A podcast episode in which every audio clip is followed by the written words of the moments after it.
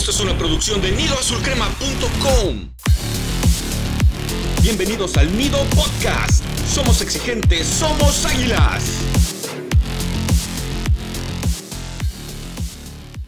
Amigos de nidoazulcrema.com, les damos la bienvenida a este nuevo capítulo en esta temporada. Históricamente es el episodio 124 del Nido Podcast traído hasta ustedes por su página favorita, por la página que el americanismo respeta y la página que el americanismo cada vez más convierte en su favorita, que es nidoazulcrema.com. Aquí le saluda a Torres y bueno, con un poquito de bronca, con un poquito de sabor amargo después del resultado en la cancha del Estadio Azteca, este uno a uno entre las Águilas del la América y los Pumas de la Universidad, que impiden a las Águilas por ahora calificarse de manera directa. Sí, hay una diferencia de goles enorme eh, con el quinto lugar, no te va a poder alcanzar. No, no tenemos el boleto directo que es lo que cuenta. Pero bueno, antes de seguir platicando acerca de este encuentro contra la Universidad de México, quiero saludar a mis compañeros y amigos Charlie y Slash. Muchachos, ¿Cómo están? ¿Qué tal, eh, Beister? Que diga a Torres, este, andas muy cambiado. Un saludo. Eh, la verdad es que es increíble que puntos dejados en casa contra varios rivales nos tengan ahorita.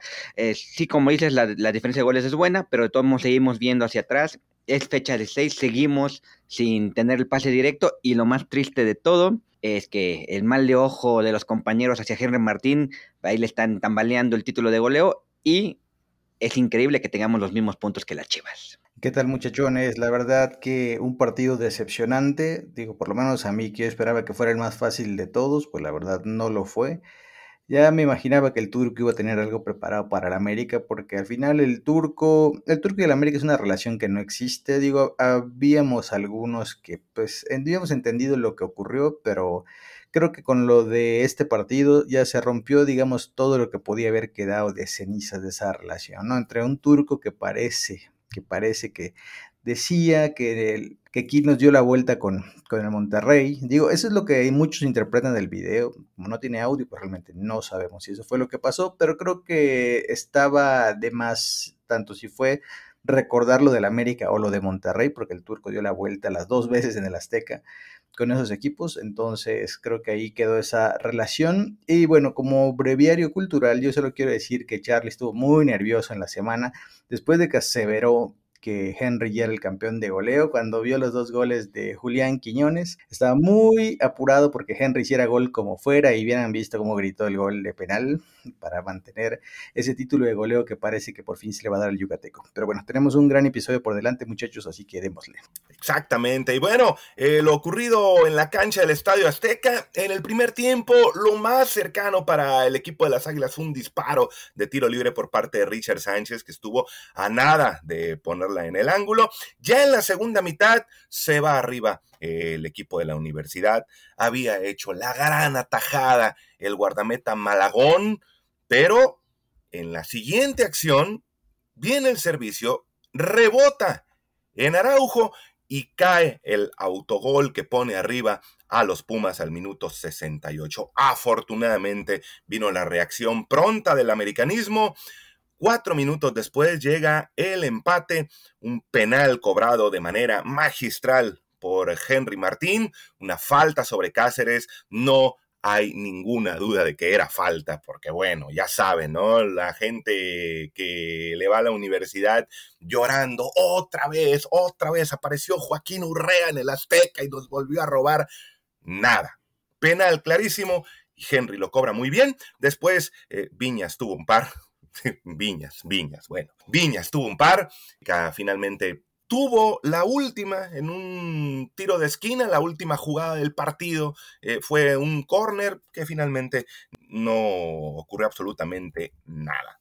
1-1, América todavía tiene pendiente su pase directo a la liguilla por el título. Así que bueno, ahí está esta situación en el Estadio Azteca. América no puede llevarse los tres clásicos de la temporada, dos ganados y un solo empate. Muchachos. Pues eh, voy a voy a romper un poquito las reglas y voy a tomar mi tiempo para no hablar de lo que pasó en la cancha. Eso me toca a mí, eso me toca a mí.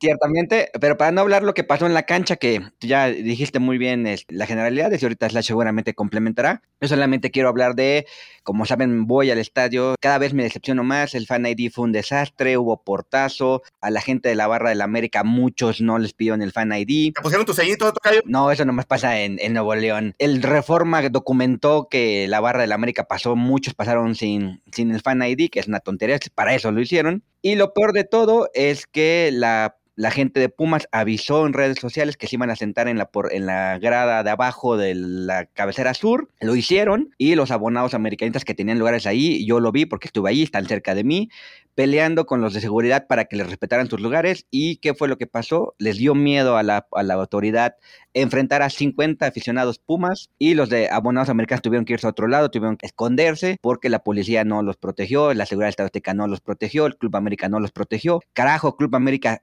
protege a tus abonados, son tus seguidores más fieles, son los que pagan mucho dinero para estar ahí y te escondiste cuando los Pumas decidieron sentarse donde quisieron y la policía absolutamente nada. Es totalmente decepcionante ir al estadio y ver eso. Es increíble, cada vez ponen más trabas para entrar y los que se portan mal hacen lo que quieren siempre. Sí, la verdad es que justo por ese tipo de cosas ya no he vuelto a la cancha en este torneo. La verdad me da mucha flojera todo esto del Fan ID, o sea, todo el drama para los que no tenemos el abono todavía, porque a mí no me convence, no es porque no quiera, simplemente no me convence comprármelo y tienes que lidiar con Ticketmaster, sus precios excesivos de, de cada boleto, porque es una estupidez.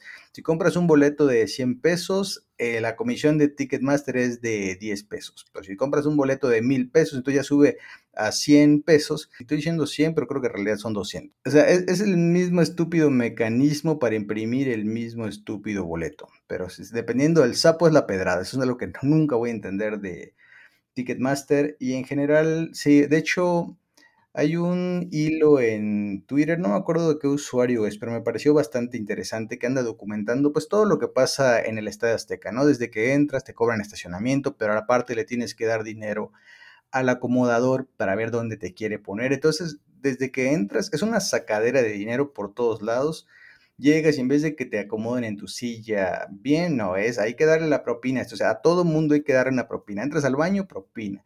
¿Quieres una cerveza? Propina. O sea, todo es propina, propina, propina. O sea, ir al Estadio Azteca es ponerse en manos de carroñeros. O sea, creen que uno es millonario y tiene para estar soltando todas las propinas que ellos quieran y eso sí se me hace patético, eso aleja a la gente del estadio, o sea, creo que nunca había habido tanta separación entre los clubes, entre la selección con los aficionados, porque ya, o sea, es, son los taradines que nos van a venir a pagar lo que querramos, independientemente del trato que les demos, o sea, tristemente somos tan nobles que nosotros pues con tal de apoyar a tu equipo vas y te tragas muchas cosas, ¿no? Pero yo siento que eventualmente la gente se va a cansar y vamos a empezar a mandar al carajo, porque así es como terminan estas historias. Así que ahorita que sigan reventando a la gallina de los huevos de oro, que sigan explotando a las minas, pero un día todo les va a explotar en la cabezota porque definitivamente en este país todo es, dinero, pero no es dinero, digamos, a mediano o largo plazo, es, es dinero ya, o sea, es lo que yo pueda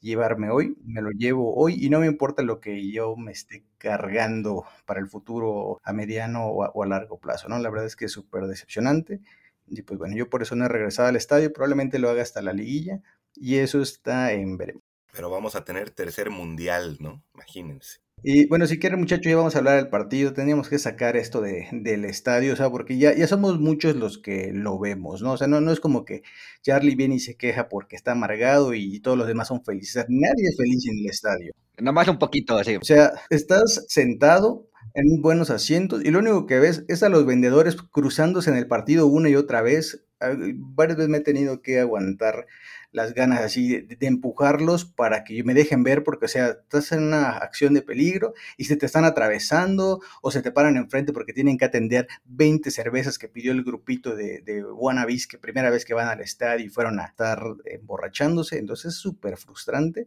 Y si estás abajo, Charlie, no me dejarás mentir, las famosas bocinas, estas grises que pusieron verticales, igual te quitan visibilidad. O sea, el Estadio Azteca. Es un desastre, sí. Será muy Estadio Azteca y muy histórico, muy lo que quieran, pero yo siento que se está quedando atrás en todos estos temas de, cuidar al aficionado. Totalmente. Y ahora sí, vamos a, vamos a hablar del partido, porque ahora sí ya, si no se nos va a ir el tiempo. Pues la verdad que, como decía yo, el turco como que estudió bien el partido. Digo, yo no he visto los otros partidos de Pumas porque no me interesa, no sé si es, no sé si así están jugando desde que llegó el turco, pero muy clarito es, nos vamos a replegar atrás, pero en el medio campo vamos a amontonar gente. Y al América le dolió eso, le dolió horrores. Yo sé que estamos diciendo que no fue un buen partido, pero no fue un buen partido porque Pumas no dejó jugar. O sea, ellos vinieron a hacer lo suyo, ensuciar el medio campo, estar metidos atrás, o sea, hicieron este bloque que iba desde su defensa hasta el medio campo y no dejaron transitar ni a Diego, ni a Cabecita, ni a Cendejas, mucho menos a Henry. Entonces, e, es, esta suciedad que le pusieron a, la parte defensiva de ellos mató a los nuestros. O sea, el chino Huerta este, siento que lo aluciné y ya me hubiera gustado que un americanista hubiera lucido como lució él. O sea, él estuvo arriba, abajo, izquierda, derecha. Es un tipo literal todoterreno y en el América no había ningún todoterreno. Entonces, como que el chino sí entendió, esto es un clásico, voy a jugar bien. Y en América no, no tuvimos a nadie. Así siento que el América se apagó muy pronto. No sé si, si llegarían un poco agrandados de venir con, pues con esta buena racha haciendo goles en el Azteca, jugando bien. No sé. E, es, un planteamiento que no se había enfrentado al América y le costó horrores. Y la estadística es muy triste. Un tiro a puerta hizo el América y ese tiro fue el del penal. Pumas hizo cuatro.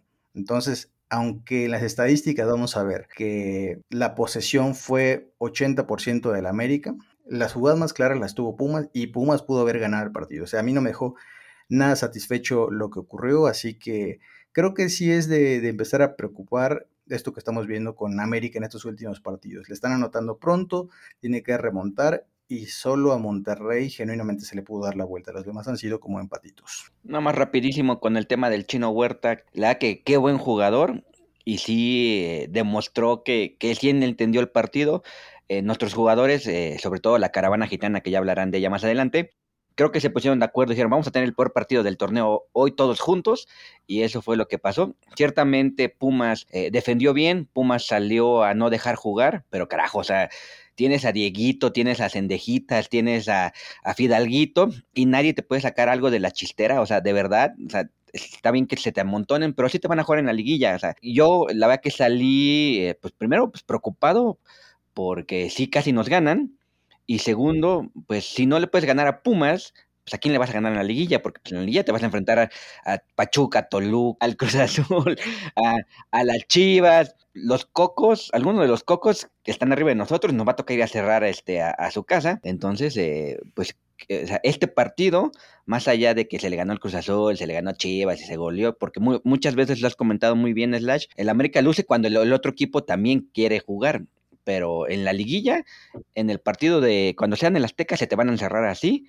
Y si no tienes la capacidad para sacar algo mágico, pues entonces eh, va a pasar lo que ha pasado en los últimos torneos. Te vas a ir a tu casa a ver cómo es campeón alguien más. Sí, de acuerdo. Es lo que veníamos platicando. Al América parece chiste, pero es anécdota. Los equipos que, en apariencia son más difíciles, se le hacen fáciles, y los que parecen fáciles se le hacen difíciles. O sea, contra Pumas creo que todos nos agrandamos. Yo siempre he dicho, el aficionado tiene derecho a agrandarse todo lo que quiera, porque pues ese es su chiste de aficionado, ¿no? Es ser orgulloso y, buscar fastidiar a los rivales contrarios. Los jugadores no, los jugadores que viven de esto, ellos sí tienen que saber a qué van a enfrentar, cuál es como la mejor manera de, de atacar un equipo que se va a encerrar y honestamente, a mí me había sorprendido que contra León se había logrado recuperar el partido, contra Monterrey se había logrado recuperar el partido, porque el América normalmente cuando empieza perdiendo, mm, rara vez da la vuelta, ¿no? Entonces, creo que esto que vimos contra Pumas es algo más cercano a lo que ya habíamos visto antes de que al América le cuesta. O sea, si, si no era por el penal, que fue bien marcado, el América no hace gol y pierde el partido, porque no tiraron a gol, o sea, ahí está la estadística, cero tiros que no fueran ese de penal y me parece preocupante porque Pumas, como digo, el rival cuenta, pero finalmente yo creo que hombre por hombre el América es mejor que Pumas, o sea, si, ellos ponen intensidad, si ponen mucha intensidad, pero tus jugadores ponen mucha intensidad, ¿qué lo va a definir? La calidad, y la calidad fue la que no apareció en el Estadio Azteca el partido de este clásico, así que sí me parece un poco preocupante esto que, estamos viendo del América, este cierre, que parece que no, porque siempre lo digo y luego quedo como el villano, ¿no? Este tipo de resultados, de, de remontaditas, maquillan mucho de lo que sucede en realidad, ¿no? Entonces luego cuando llega la liguilla, nos sorprendemos de, ay, ¿cómo que quedamos fuera? Si analizamos cómo viene el torneo, nos vamos a dar cuenta que el América, a pesar del hacer de a 3, 4 goles por partido, nunca ha sido tan bueno ni tan sólido. O sea, no, no hay que perder de vista que contra los rivales importantes sí se sacaron muchos puntos y se jugó por ratos mejor, pero tampoco se les venció por 2, 3, 4 goles a ninguno de ellos. Entonces, partidos como este contra Pumas te mandan a tu casa en la liguilla, así que si el Tano no se pone pilas, pues tal vez en junio, más bien no va a sobrevivir a junio. Sí, de nada, de nada sirve ser por segundo torneo consecutivo el, equipo con más goles. Si a la liguilla llegas y en dos minutitos errores de la defensa te terminan matando, ¿no? Esa falta de concentración que no corresponde a un equipo tan grande, al equipo más grande del fútbol mexicano que es el América. Y bueno, vamos a continuar, pero ahora antes de seguir con los temas, vamos a escuchar la opinión de nuestros compañeros Pete y Beister. Hola, ¿qué tal amigos del Nido? Aquí el Pete.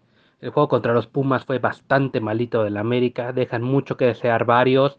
Sí hay muchas ganas, sí hay mucho ímpetu, se alcanza a rescatar el empate, pero otra vez empieza perdiendo. Ya son varios juegos donde se empieza así y el equipo, como ya se había dicho antes, no siempre va a poder remontar para ganar. Sigue siendo esa situación de que la delantera tiene que meter 3-4 goles para asegurar el triunfo y pues no, no se va a poder de esa manera. Ya estamos en casi en la liguilla. Este resultado te aleja de estar en los primeros lugares. Esperemos que contra Juárez puedan llegar a terminar en ese segundo lugar que es muy importante en las aspiraciones del equipo, pero habrá que esperar. La verdad hay jugadores que están debiendo, especialmente para mí Néstor Araujo ha sido uno de los peores fichajes en años, terrible su partido, te esperaría más de alguien seleccionado nacional y que estuvo tantos años en Europa.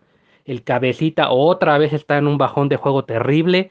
Pareciera que le está haciendo falta Chava Reyes. Yo creo que es donde vimos, lo vimos mejor cuando estaba haciendo dupla en el lateral, este lado izquierdo con él. Con Fuentes no se encuentra y ha bajado muchísimo su rendimiento.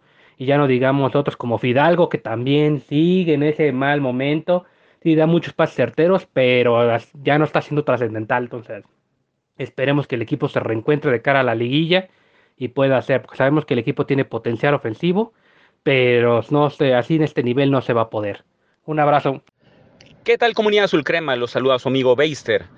Empate que sabe a muy poco contra los Pumas de la universidad.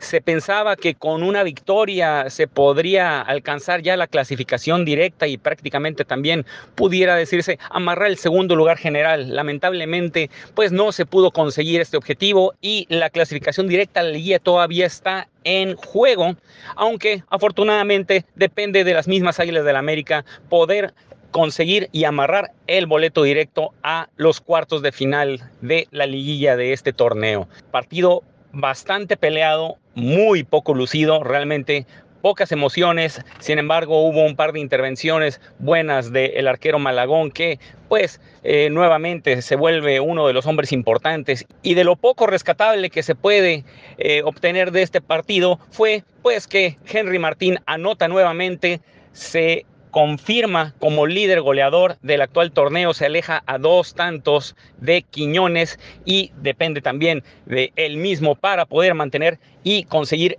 el ansiado título de goleo individual. Veremos qué pasa en la última jornada. Muchas cosas se pueden definir y afortunadamente, como lo dije hace un momento, todo está en las propias manos de las Águilas del la América. Un saludo comunidad azul crema.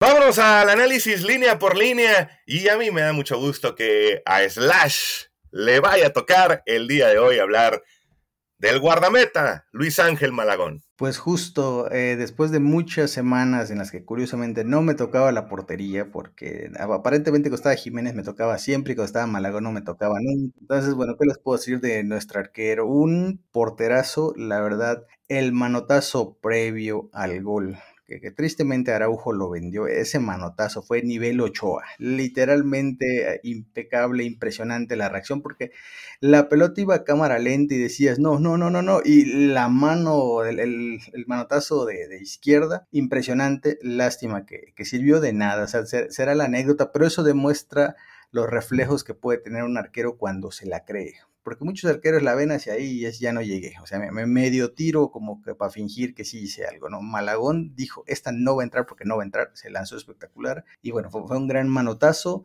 En el primer tiempo había aguantado mano a mano con el chino Huerta, bastante bien que Dineno casi se lo come al chino por, por no habérsela filtrado y, qué bueno que el chino estuvo de egoísta porque si no ese era gol seguro. Y también un tiro de media distancia que tuvo, no me acuerdo quién de Pumas fue, que creo que Malagón voló de más, pero bueno, es parte del show, ¿no? Jugó, para la tribuna, así que en general tenemos arquero, por fin tenemos arquero, uno muy bueno hasta ahora, digo, hay que verlo un poco más, ¿no? Porque todos siempre inician bien y quieren cumplir su sueño de Disney, de yo la voy a armar, ¿no? Pero de momento lo que se le ha solicitado a Malagón lo ha cumplido. Creo que hoy ya nadie piensa en el arquero, nadie está con el pendiente de eh, se lo comió, o le van a hacer gol, o está nervioso. Me parece que está bastante sólido. Ya pasó el shock inicial de los primeros goles que eran los que iban a marcar un poco su destino con la afición, ¿no? Que el americanismo tiene de moda ahorita buchear a todo, a todo y a todos. Entonces creo que Malagón ha sobrevivido al menos por ahora.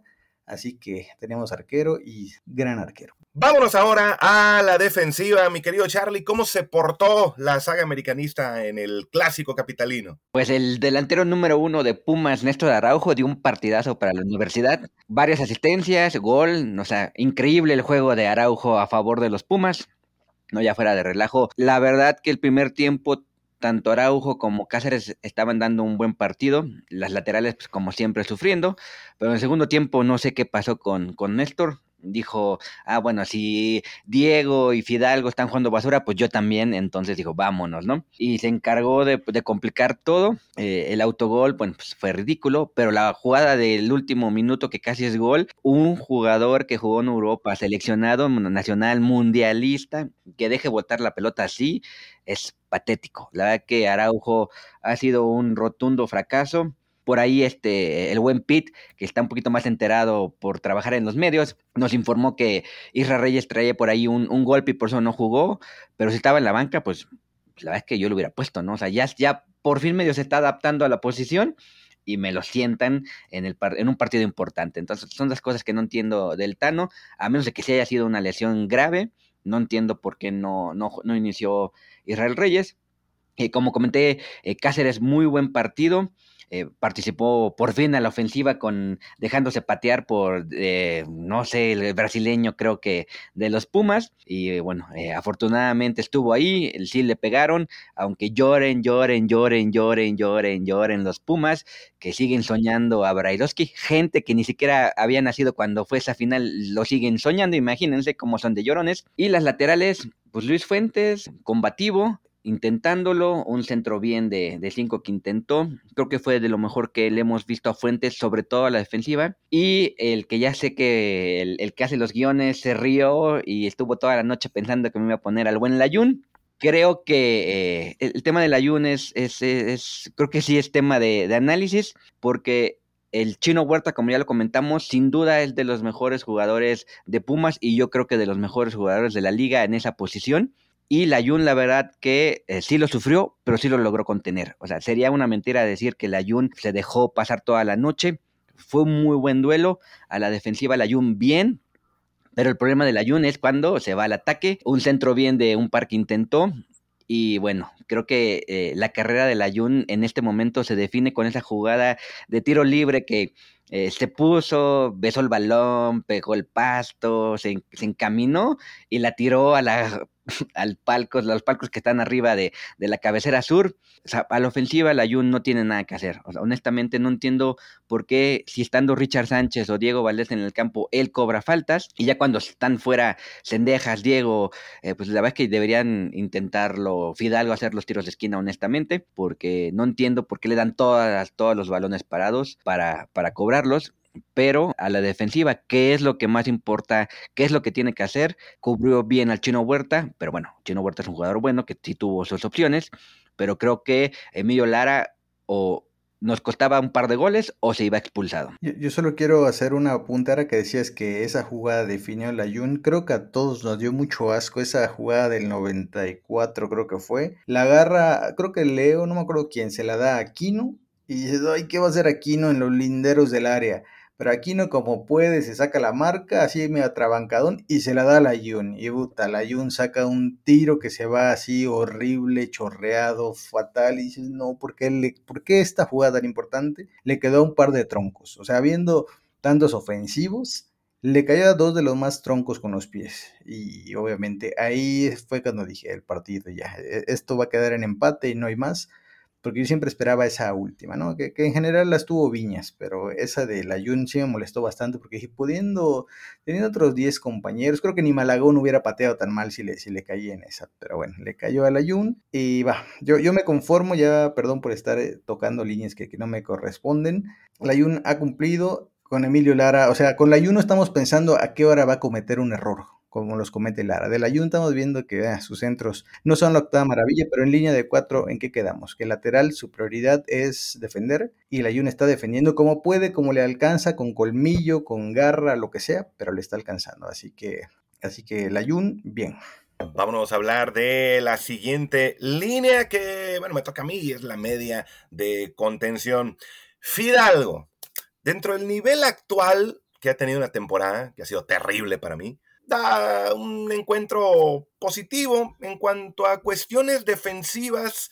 Eh, lo hizo bien, pero sí se ha vuelto una nulidad atacando a Álvaro Fidalgo. Ya creo yo que habrá que darle su dosis de suplencia en algún encuentro. ¿eh? El siguiente partido contra Bravos de Juárez, parece que ahí sí, si yo fuera el Tan Ortiz, le diría, hermano, hoy te vas a sentar, hoy eh, vas a probar la banca porque no has tenido encuentros acertados cuanto a darle al equipo un buen nivel ofensivo en los últimos partidos. Y el caso de Richard, bueno, ya nos acostumbró Richard que las únicas oportunidades que tiene él para crear algún tipo de peligro, algún buen trabajo a la ofensiva, son los balones parados, nada más. Su disparo pasó muy cerca, Julio González no sé si iba a llegar, si el balón iba a ser eh, bien colocado, pero bueno, finalmente ya fuera de los balones parados, realmente su aporte, su aporte es poco y a, la defensiva incluso es menor todavía su aporte que el de Álvaro Fidalgo. Eso en cuanto a los contenciones del el Club América. Vamos ahora a hablar, mi querido Slash, acerca de la caravana gitana que no les fue nada bien en este partido. Comenzamos del lado izquierdo, izquierdo del ataque del América, con Cabecita, que creo que fue el menos peor de ellos. Eh, al menos al arranque estuvo ahí intentando encontrar, o sea, esta conexión Diego-Cabecita como que estuvo activa el primer tiempo. Pero sentí lento al uruguayo en el último toque, porque me acuerdo que hubo una jugada en la que ya se sacó al defensa y ya estaba sobre la línea final y tenía que centrar y centró pero lo sentí lento no sé si, si estoy siendo muy exagerado y porque digo a veces se nos olvida que nosotros viéndolo desde la televisión o del estadio siempre tenemos panorama completo o sea no, no tenemos la vista de jugador que es ahí dentro del campo en las trincheras entonces a veces por eso parece todo más fácil desde la televisión que ahí dentro como cuando están de, ábrela, ábrela, se va solo. Sí, pero el jugador no tiene la vista que nosotros tenemos. Entonces, eh, para ellos, esa es, esa es la parte que a veces es un poquito complicada. Bueno, en esa jugada eh, me pareció que el cabecita se, se, vio lento, pudo haber centrado y en general le bloquearon mucho el último intento, o sea, el último toque y esta vez no se dio la posibilidad de que hiciera ese tiro cruzado tan bonito que le sale no se dio la, la, chance, yo sí la estaba esperando para reírme de los Pumas, pero bueno, Cabecita se fue sin disparo alguno. Del otro lado tuvimos al ex zorro, al ex Robin, al ex avispón verde Cendejas, porque no pasó nada con él. Y hay una cosa que yo no entiendo y ahorita la, la quiero discutir con ustedes. Antes vamos a hablar de Diego, que intentó, pero no, no apareció. O sea, a, Diego esta vez sí sentí que se le cerraron los espacios. Más allá de la conexión con Cabecita, no logró encontrar a Henry, no, no logró encontrar a Cendejas. O sea, es como intentó, pero esta vez sí no encontró por dónde. Así que me parece que Diego quedó de ver un poquito en este partido. Esperemos que haya sido el, pequeño bache en los buenos que tenía, porque creo que este es el primer partido de los últimos cinco en el Azteca donde no tuvo gol o asistencia. Entonces esta vez sí como que ya, ya nos habíamos acostumbrado a ese nivel de, Diego. Ahora bien, retornando a Cendejas, que ya dije que, que no me pareció intrascendente su partido. Pero ustedes, ¿qué opinan de que un jugador tiene la nariz fracturada y sigue jugando? Lo digo porque ¿qué dice la regla máxima del arbitraje? Proteger la integridad del jugador. Entonces, Sendejas dice, esto es lo que yo opino de esa regla. Y me voy a jugar con mi narizota rota. Y aparte me quito la máscara porque me incomoda dejándome todavía más expuesto. ¿Qué hubiera pasado si a Sendejas le meten un cabezazo sin querer, un codazo sin querer, un lo que sea sin querer por no tener protección? ¿Qué hubiera pasado si, si Sendejas ya no iba a las jugadas con la misma fuerza por el temor de que le fueran a romper la nariz? O sea, ahí tú estás dando ventajas.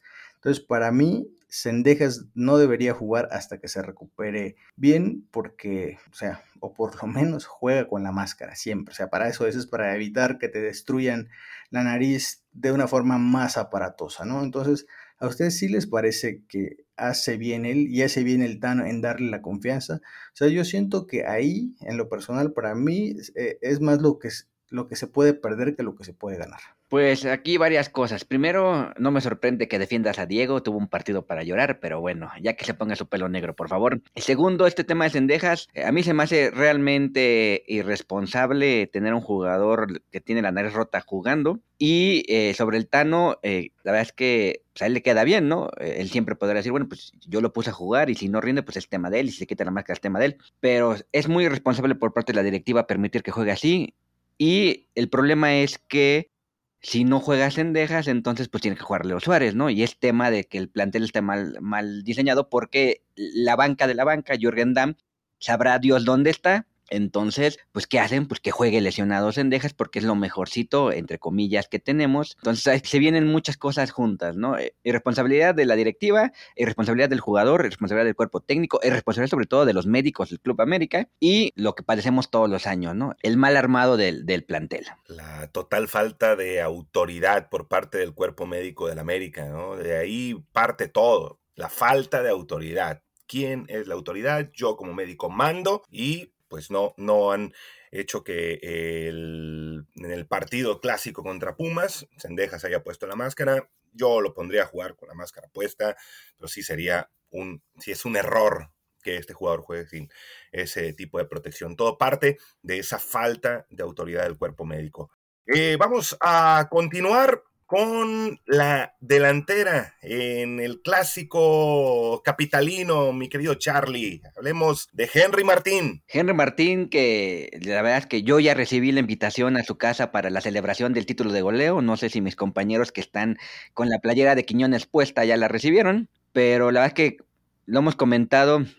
En partidos como este es donde más se le complica a Henry porque sus compañeros no son capaces de darle un buen centro, de ponerle un balón eh, bien y entonces pues tiene que buscar por todos lados. En lo que comentabas, Slash, de la visión y eso de lo que nosotros vemos en la tribuna, sigo sin entender por qué no los tanto Henry como los otros compañeros le pegan a gol, o sea, es, desesperante los miles pases de, de, de por aquí por acá, entonces no le llega ningún balón bueno a Henry Martín en el área. De hecho, la única jugada peligrosa que tuvo antes del penal fue esa en el primer tiempo donde él tuvo que hacer ahí una, una finta y la sacó un poco desviada, que ese fue de los pocos tiros desviados del América. Entonces sufre estos partidos Henry porque pues, si volteas y tienes a Fuentes de un lado, tienes a la Ayun de otro, pues no te va a llegar un centro bueno. Y si la caravana gitana, como ya comenté, decidieron jugar su partido malo del mes en esta, en esta ocasión, pues menos le llegan los balones. Afortunadamente eh, se dio la jugada del penal, afortunadamente, como ya lo hemos dicho, aprendió de su error del torneo pasado de tirarlo con displicencia, ahora todos los penales lo está tirando muy bien. Y qué gusto verlo celebrarle,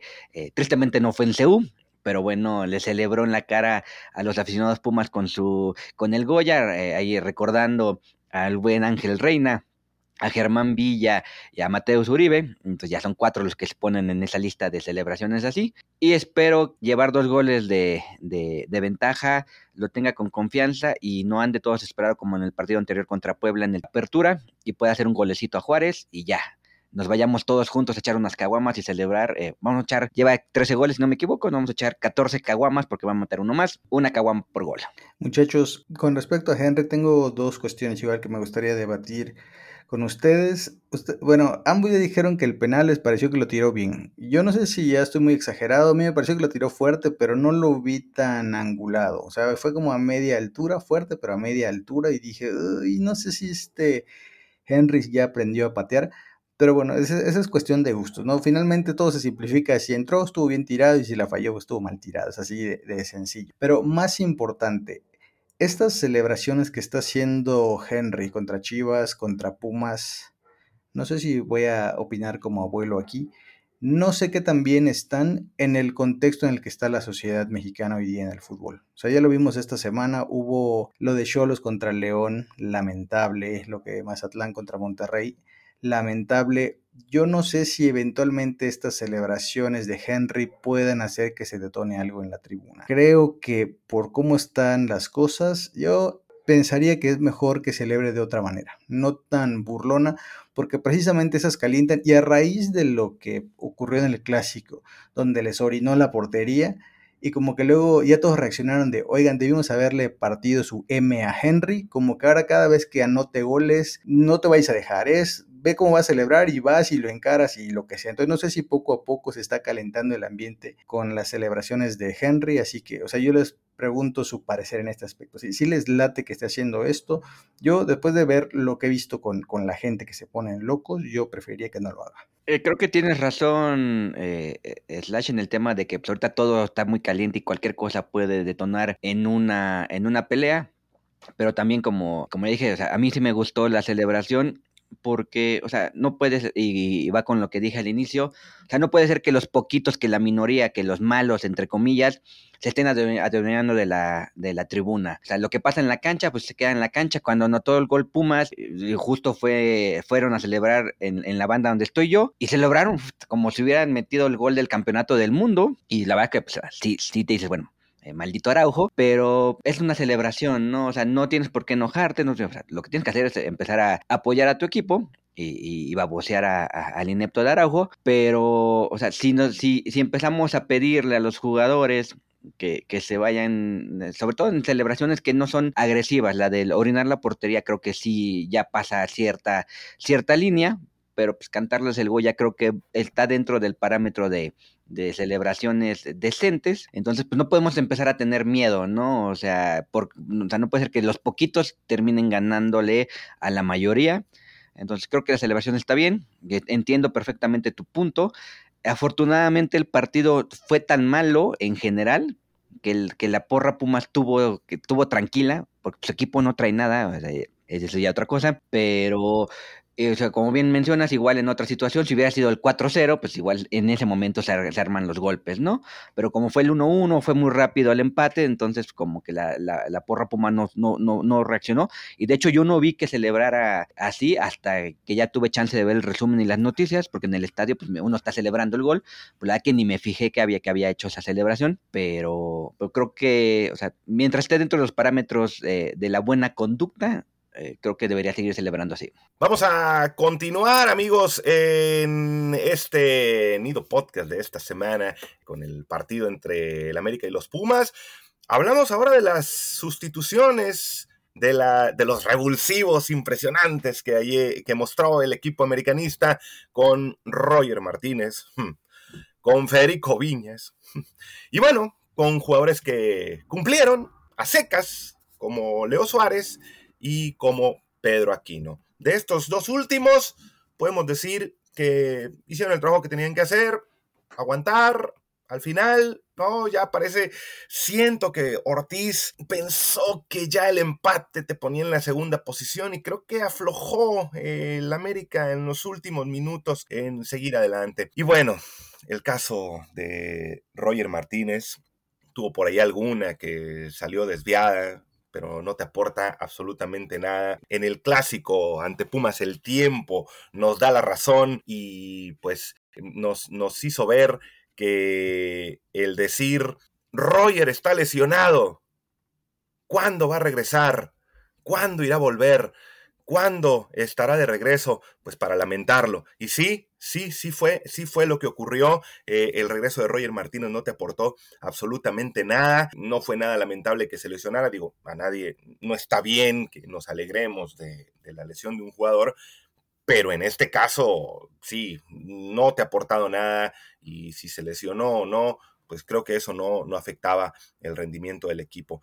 Y el caso de Federico Viñas, pues eh, a excepción del partido contra Rayados de Monterrey, donde sí aparece como cambio, pero en el clásico contra Pumas, sinceramente, se ha comido dos oportunidades. La primera de ellas fue increíble, le había caído un dulce, le había caído un bombón y la termina desperdiciando de forma horrible. Así que los cambios, dos de manera positiva, el caso de Leo y de Aquino, y otros dos para el olvido, como Viñas y como uno de los peores jugadores en la historia del Club América, como es Roger Martínez. No entiendo yo cómo hay muchos aficionados que le piden autógrafos, que lo defienden en redes, pero bueno, terrible lo de Roger. Si hay gente que defiende a Adam, pues bueno, ya todo es posible. Se saca bonitas fotos, Charlie. Exactamente. Y bueno, ya nomás rapidísimo en este tema, compañeros, Quisiera hacerles una pregunta.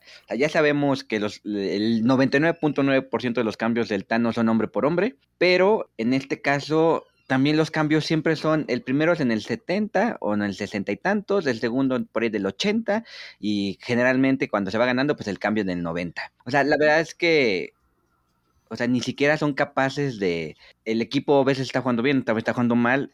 ¿Por qué tiene que ser siempre en los mismos minutos los cambios? O sea, ya parece como que es de a fuerza que en el 65 se haga el primer cambio, en el 70 los otros tres. Si se va ganando, se hacen los cinco, si se va empatando o perdiendo, pues hacen los cuatro, ¿no? Entonces, eh, ¿cómo ven esta parte de que generalmente son siempre en los mismos minutos? Bueno, te habla de que tiene muy poca idea, ¿no? De, de llevar un sistema partido por partido, de decir, en este momento me toca un cambio, en este momento me toca otro cambio y en este momento me toca otro cambio. No hay, no hay una variación de un partido a otro en los momentos que Fernando Ortiz comience a mover sus piezas, ¿no? Sí, eh, te habla de un entrenador cuadrado que sigue un mismo sistema, que sigue un patrón de determinado tiempo de hacer sus movimientos y realmente tiene, te habla de un entrenador que tiene poca idea en cuanto a nuevas opciones que se le puedan ocurrir al momento, ¿no?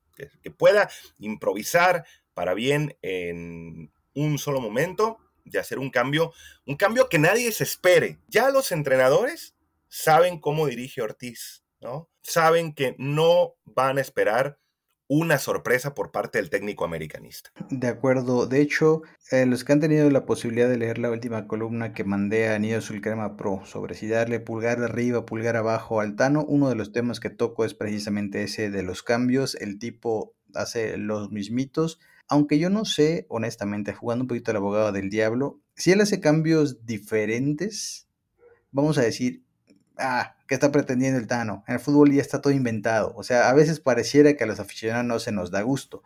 Por ejemplo, en este partido contra Pumas, el último cambio que fue el de Viñas fue por Diego.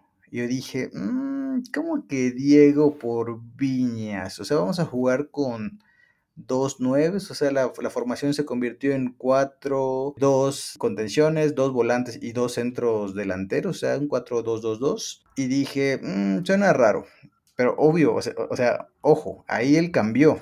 Y estamos cuestionando el por qué cambió, o sea, porque ya no fue su hombre por hombre. Entonces, por eso digo que a veces pareciera que no se nos da gusto con nada y casi le sale. Si Viñas por ahí mete una como fuera y se gana el partido, Hoy estaré hablando del superestratega que es Fernando Ortiz y no estaríamos cuestionando sus cambios.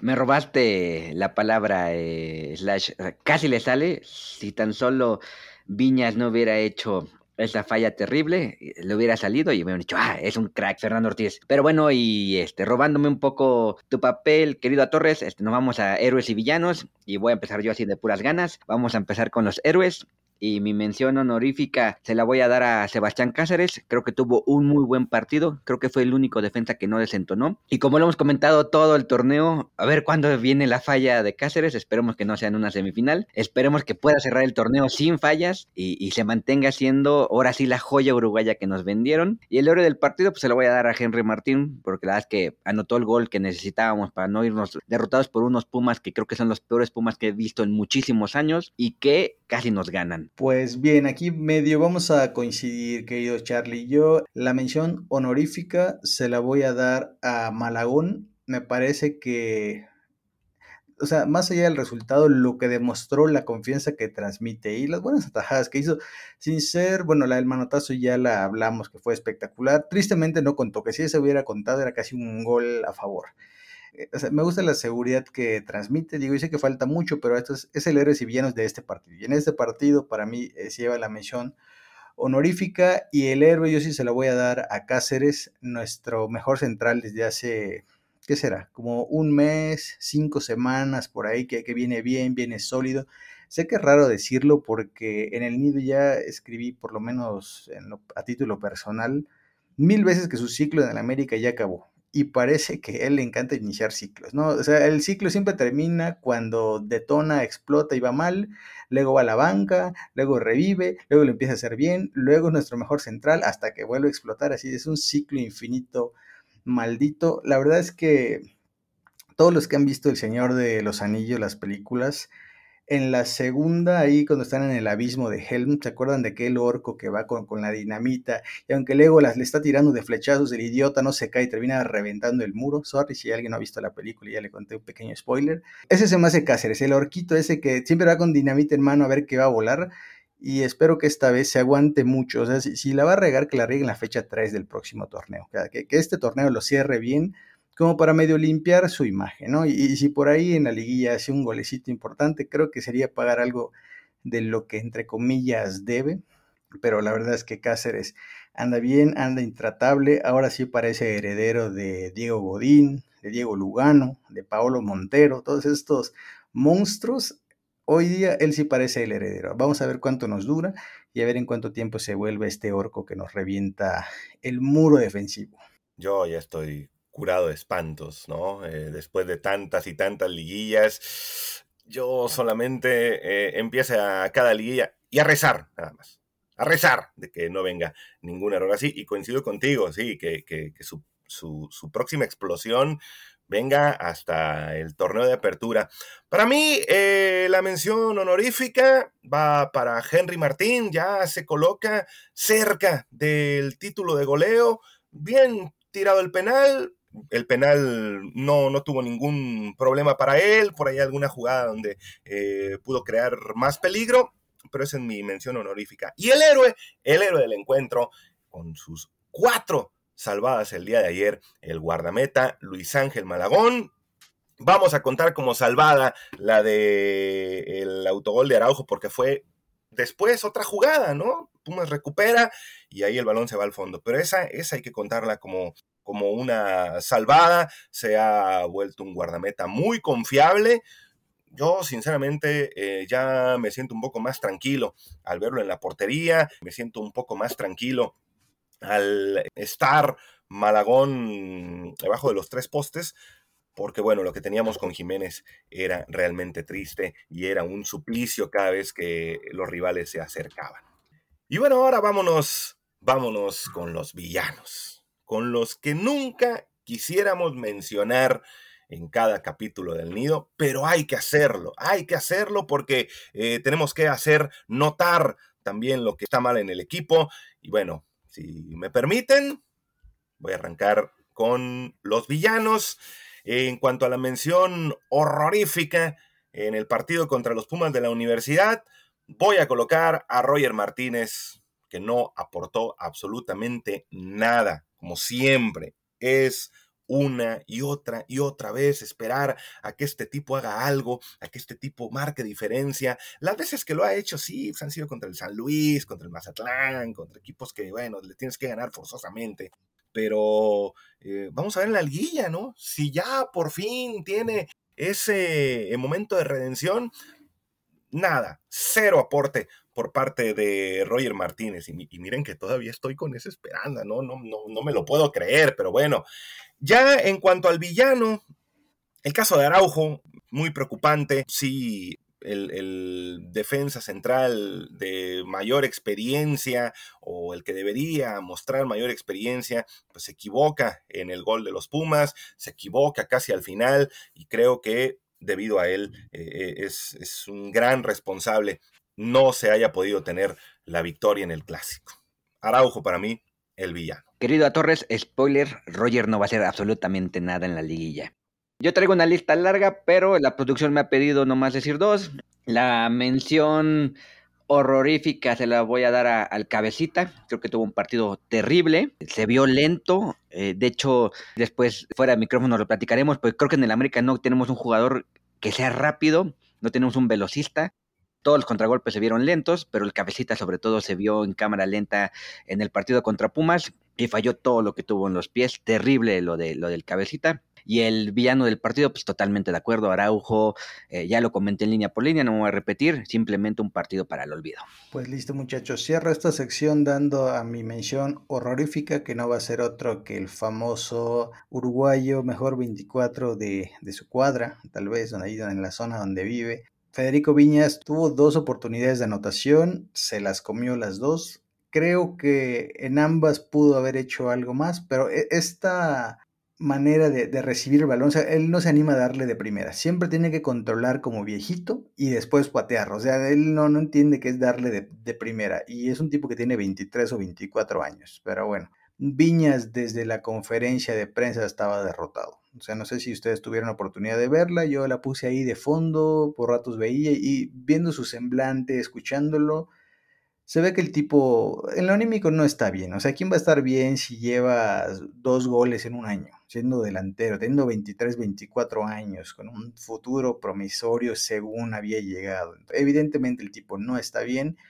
y sus fallas lo único que hacen es contribuir a echarle tierrita a su situación. Entonces, para mí, mención horrorífica y bueno, ustedes ya lo dijeron, el villanazo de este partido, Araujo, que se suponía que en calidad de seleccionado nacional, pues íbamos a tener a alguien fiable, pero la verdad es que mientras más conozco a Araujo, porque la verdad yo lo desconocía de sus otros equipos, lo desconocía incluso en el tri, pues no, no es al, tri no le prestas tanta atención a Araujo, ¿no? Como que hay jugadores más divertidos que, que seguir.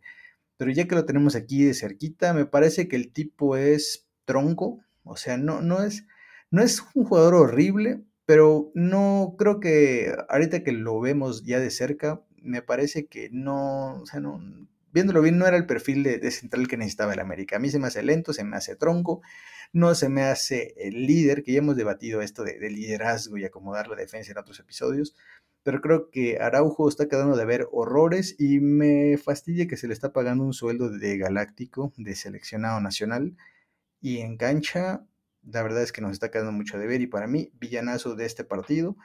Y por eso juega Israel Reyes, aunque sea improvisado, que no es central, aún así, por eso juega el, buen Israel. Y bien, muchachos, vamos a, empezar a darle forma a este episodio. Eh, preguntas de la afición. Uf, sí que tuvimos buenas preguntas, así que vamos a darle. La primera es de nuestro amigo Guido MF, bastante asiduo aquí en el podcast. Le mandamos un abrazo.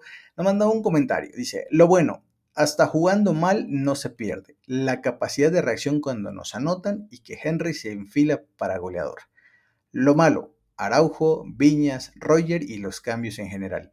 Lo trágico, que le sigan dando minutos a Roger a sabiendas que en un mes ya no seguirá en el equipo completamente de acuerdo en todo. Yo lo único de lo que no tengo certeza es de que genuinamente se vaya a ir porque la América da muchas sorpresas. Yo pensé que la Jun se iba, se quedó. Yo pensé que Jürgen Damm se iba, se quedó. Y así, cuando estaba la tía Emma hace unos, meses, hace unos, sí, unos meses, lo renovaban. La América renueva a todo mundo. Así que no dudo que con Rogerciño, sobre todo si hace un gol contra Bravos de esos apantallamensos, lo renueven. Así que vamos a darle tiempo al tiempo. Otro comentario del buen procesito nos dice, me parece aventurado decir que Puma solo puso intensidad cuando su defensa rindió muy bien en su área y voluntariamente cerraban los espacios centrales dejando las ventajas para la banda izquierda. Sus aproximaciones ofensivas también fueron buenas, buena estrategia en general. A ver, esta es una respuesta a uno de los tweets que, puse, que me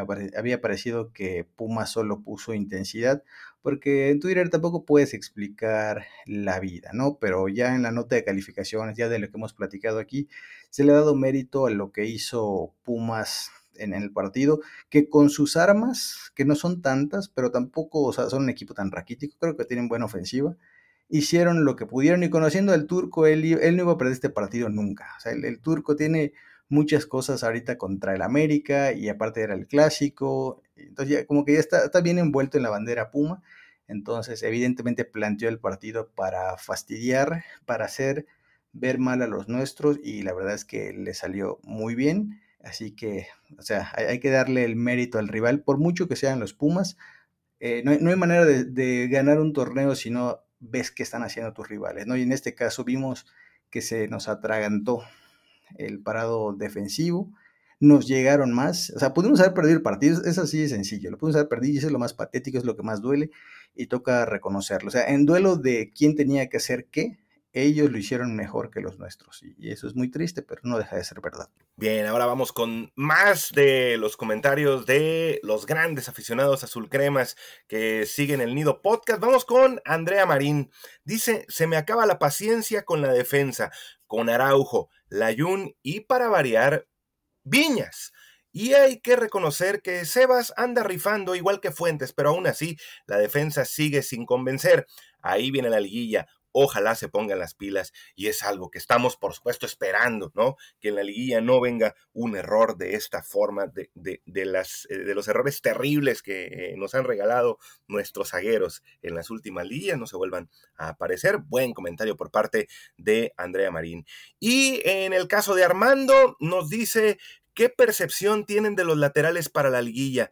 Siempre será un mal resultado empatar en casa contra los mugrosos palabras de Armando, que bueno, nos pregunta la percepción acerca de los laterales para la liguilla del fútbol mexicano, si se juega con Fuentes, si se juega con Layun, pues tenemos 100 mil años de experiencia ahí, pero bueno, son, son jugadores que, que defienden bien a secas, pero que te aportan poco al ataque. El caso de Fuentes y el caso de Layun. Sí, de los laterales, o sea, hay como 100 años de experiencia ahí, no sé si de calidad, pero por lo menos de experiencia hay y eso juega a favor, ¿no? De alguna manera sirve, recordemos que a Luchito Fuentes, siempre lo, cito porque me gustó ese gol que le hizo a Pachuca aquel día de que perdimos con las manotas de Bruno, él había hecho un golazo de, de volea, es más, curioso, dispara mejor de volea Lucho Fuentes que Viñas, es así de triste está el uruguayo. Y bueno, ahora sí vámonos con la siguiente pregunta, comentario de Víctor Daniel Valdés Nájera. Dice, ¿qué falta para meter goles en tiros de esquina? ¿Acaso nuestros centrales son más enanos de lo normal? ¿Por qué sacar a Diego Henry si siempre deben jugar los 90 minutos? Si eso de los tiros de esquina, creo que la mejor época fue con Pablito, con Bruno y hasta con la tía Emma en algún momento. O sea, esa fue una época buena de centrales goleadores. Desde eso, uff, Israel Reyes sí ha estado ahí cerca, pero por alguna razón se los anulan o comete falta, lo que sea. Pero bueno, confiemos que eventualmente el buen Israel empiece a ser ese defensor goleador que necesitamos. ¿Por qué sacar a Diego y a Henry? Lo mismo me pregunto. Con respecto a sacar a Diego, pues precisamente contra Pumas no, no venía tan bien. O sea, como que no, no encontró las conexiones que normalmente suele. O sea, con Cabecito lo intentó al principio, pero no. Con Sendejas nunca se encontró. Y a Henry, pues mucho menos, ¿no? Que, que ojalá le hubiera metido otro centro como ese, ese que bajó Henry tan bonito y definió contra Cruz Azul. Y bueno, Henry en este partido no salió. Y es curioso porque le estuvieron diciendo que hizo trabajo diferente y no sé qué tanto. La verdad, él no salió, pero si se refiere en general, igual coincido, siempre que Henry esté físicamente no tendría por qué salir del partido, y mucho menos, mucho menos por Viñas. O sea, si, contra Monterrey creo que salió una vez, pero o sea, es, es más probable que pase el cometa Halley otra vez a que Viñas vuelva a hacer un gol entrando de cambio. Muy bien, pues bueno, ahora me toca a mí una nueva tanda de, de preguntas, comentarios, que quiero agradecer a la producción que me hayan puesto esta tanda porque quería mucho hablar de este jugador. Y bueno, la primera pregunta es de Peter Cruz, que nos dice, ¿por qué siempre entra Roger? Luego Raúl Arismendi, un buen amigo, le mandamos un saludo. Dice que se une a Peter, que por qué carajos meten a Roger. Pregunta que si ya se va, no entiende nada, eh, no le gustó el juego y nos manda un saludo.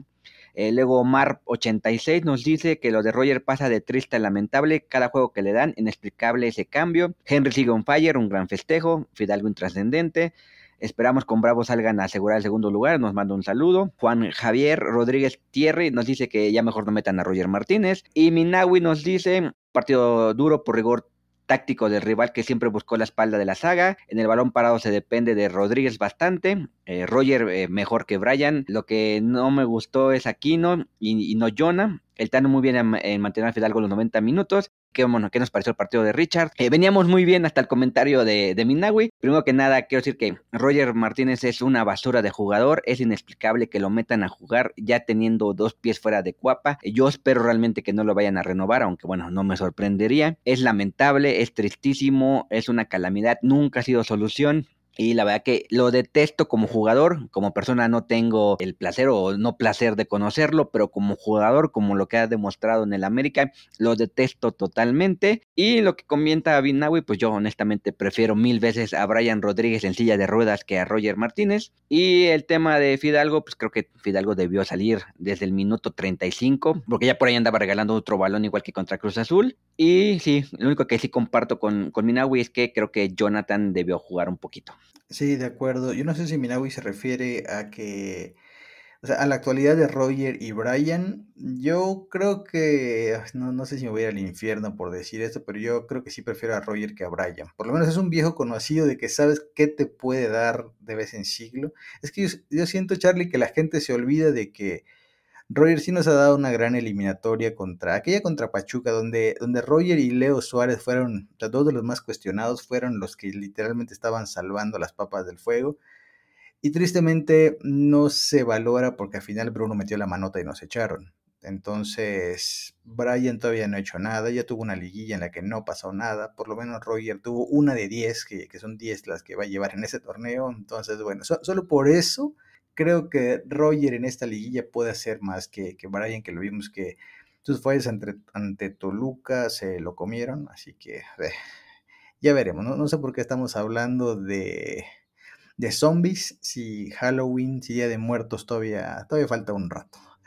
A ver, vámonos a una, una nueva tanda, son tres más. El primero es de Don Les, que nos dice, ¿a quién no le dio síndrome postraumático de ver que Diego, Cabecita y Fidalgo jugaron hoy a modo semifinales de liguilla. Se hacen chiquitos y justo cuando se acerca el momento importante y contra el rival que no te regala nada. Sí, la verdad es que es algo de lo que manifiesto en la nota de calificaciones. Como que por ratos hay aires de que el América no es tan bueno como nos pareció por algunos pasajes, porque hacían goles bonitos y todo. O sea, como que el americanista de por sí siempre vive con esta incertidumbre con respecto a su equipo partidos como este contra Pumas, lo único que hacen es echarle más gasolina al fuego, así de, viene otra liguilla y parece que no estamos listos. O sea, ese es el feeling que me llevo de, este cotejo. Así que a ver qué ocurre, pero de que sí hubo ese medio síndrome postraumático, eso que ni qué. Dice Enrique, más que preguntas, comentario. Néstor Araujo debe ser banca. Roger no debe jugar nunca más. Viñas desafortunadamente vive de un torneo y Diego Valdés necesita saber jugar estos juegos donde el balón solo lo ve de frente. Eh, pues prácticamente sí a todo. Y Big Saga dice, lo vuelvo a repetir, a este equipo le falta matar. Y cuando entiendan que eso te da la identidad, tal vez sean jugadores dignos de este club. Este partido se pudo y se debió haber ganado. Lo de Araujo, Layun y Roger es lamentable. Saludos salvo lo del Ayun, que aquí hemos dicho que está medio decente, que yo lo voy a preferir por siempre por encima de Emilio Lara. Por lo demás estamos de acuerdo. Yo, sé, yo sé que el Ayun, una vez que ya lo reventaste, causa conflicto ahora hablar bien de él, porque no parecía que tuviera, digamos, margen de resurrección. Y la verdad es que el tipo, como sea, se las ingenia. Tiene siete vidas, eh, el buen Layun. Entonces, creo que ahorita comparándolo con Lara, que Lara es un 0, pues la Jung que te dio un, 0.5 y es mejor que Lara, y eso es lo que estamos viviendo ahora, un, un Layun que con base a colmillo y experiencia le está ganando la carrera al chamaco y sin ser la octava maravilla. Estúpido Layun, y bueno, eh, veo que la, la liga anti-Roger eh, ha crecido bastante, nadie se acuerda ya del barquito que por ahí Beister le construyó a Roger, aunque lo niegue, pero bueno, ya cerraremos esta esta muy larga tanda de preguntas. Muchas gracias a todos los que nos se toman el tiempo de escribirnos. Y es de Juan Carlos Barreda, que nos dice cómo explicar que Fidalgo siga estando en el once titular. Y son de estas cosas que, que no terminamos de entender del Tano. Primero lo tenía borrado. Luego ya cuando vio que tenía que jugar con él, eh, lo metió y ahora que no está jugando bien, lo, mantiene sí o sí. Eh, honestamente ya hemos estado hablando eh, los últimos cinco o seis episodios de que Fidalgo viene para abajo, cada vez se nota menos con confianza, no dispara gol, ya no hace las jugadas mágicas que hacía, ya no manda pases, ya no, ya no se ha vuelto determinante. No sabemos, esperemos que algún día alguien nos pueda decir si fue instrucción o no del Tano que jugara tan retrasado y que ya no fuera tan a la ofensiva. Hay que ser honestos, sabemos que a veces es complicado la afición, porque la afición o tiene de dos sopas, o odia a un jugador o ama a un jugador. Y si te atreves a hablar de los que aman, entonces eres un reventador y eres un, un antiamericanista de cepa, que eres hijo de José Ramón Fernández. Aquí lo que intentamos, y, no me vas a dejar mentir, Slash, intentamos ser eh, lo más objetivos posibles. Sí tenemos jugadores que nos gustan, sí tenemos jugadores que odiamos, y bueno, la pasión a veces nos, nos ciega un poquito, pero creo que en este preciso momento decir que Fidalgo está para jugar los 90 minutos es un error. Creo yo que es momento, Juárez puede ser un buen partido para experimentar con Jonathan o con Aquino acompañando a Richard. Sí, es que es el problema, que a veces pareciera que el peor Fidalgo sigue siendo mejor que las alternativas, porque Aquino ¿Tú te acuerdas el primer torneo de Aquino que se veía espectacular cuando llegó de León, que pisaba el área, en los tiros de esquina ganaba cabezazos? ¿Te acuerdas del golazo que le hizo a Tigres a Nahuel fue del área, que fue un 3 a 0, que fue de los goles que más he gritado? Ese Aquino desapareció de la galaxia, o sea, un tipo que pisaba el área, que se veía más ligero. Ahorita yo a Aquino lo veo con pies de plomo. O sea, no sé si ya me acostumbré a, que Fidalgo es rapidito, que, que por eso aquí no me parece tan lento, pero de verdad, con Aquino parece que, que, estás arrastrando así con pies de plomo, literalmente. Entonces, la otra opción es Jonathan. Y sabemos que Jonathan ese anda con un cohete en la espalda. Entonces, él, él va así muy rapidito a todos lados, muy atrabancadón, a veces bien, a veces mal. Pero no es un tipo con tanta visión. O sea, Jonah es el güey que mandas cuando necesitas cerrar el partido y que, haya que presionar en el medio campo. Él va a ir a corretear a todos. Pero no le pidas, oye, que filtre un pase o que mande un bombazo o algo así. Eso solo se lo puedes pedir a Fidalgo porque evidentemente tiene mucho mejor pie. ¿Qué le pasó? No lo sé. Ha sido el misterio de la temporada. ¿Qué le hicieron a Fidalgo? ¿Fue cosa del Tano? ¿Es cosa de él? ¿Es cosa de él y del Tano? Es un factor externo, está deprimido porque Mere ya se fue de México o qué es lo que pasa. O sea, la verdad es que es raro, pero yo como siempre digo, este es el primer torneo malo, entre comillas, que ha dado Fidalgo, o sea, el jugador más constante de todos, y creo que se merece el beneficio de la duda o lo que le encanta al americanismo decir, que tiene crédito. Entonces tal vez sea una mala rachita, y tal vez va a volver, simplemente así como todos los jugadores tienen un mal torneo, algunos como Roger tienen mal 9 y tal vez uno bien, o Viñas que viven de uno. Entonces creo que a Fidalgo hay que darle chance. Yo sé que fastidia porque es de los pocos que dices confío en Fidalgo y lo va a hacer bien casi siempre. Pero resulta que también es humano después de todo. Así que esperemos que sea tema de, del Tano, que yo es lo que creo, pero solo el tiempo nos lo dirá, ¿no? De momento es pura especulación. Aún así, el peor Fidalgo sigue siendo mejor que las alternativas y por eso juega siempre, o sea, no hay secreto. Muy bien, y de esta manera hemos llegado al final del episodio 124 de El Nido Podcast. Muchas gracias por habernos acompañado. A nombre de todos nuestros compañeros, a nombre de Pete, a nombre de Baster, a nombre de Charlie, de Slash. Se despide a Torres. Pásenla muy bien. La próxima semana regresamos con otro Nido Podcast donde seguramente, seguramente estaremos hablando del pase directo a la liguilla y eh, del abanico de posibilidades de los rivales que nos pueden tocar en la siguiente fase. A Torres se despide. Recuerden amigos, somos exigentes, somos águilas.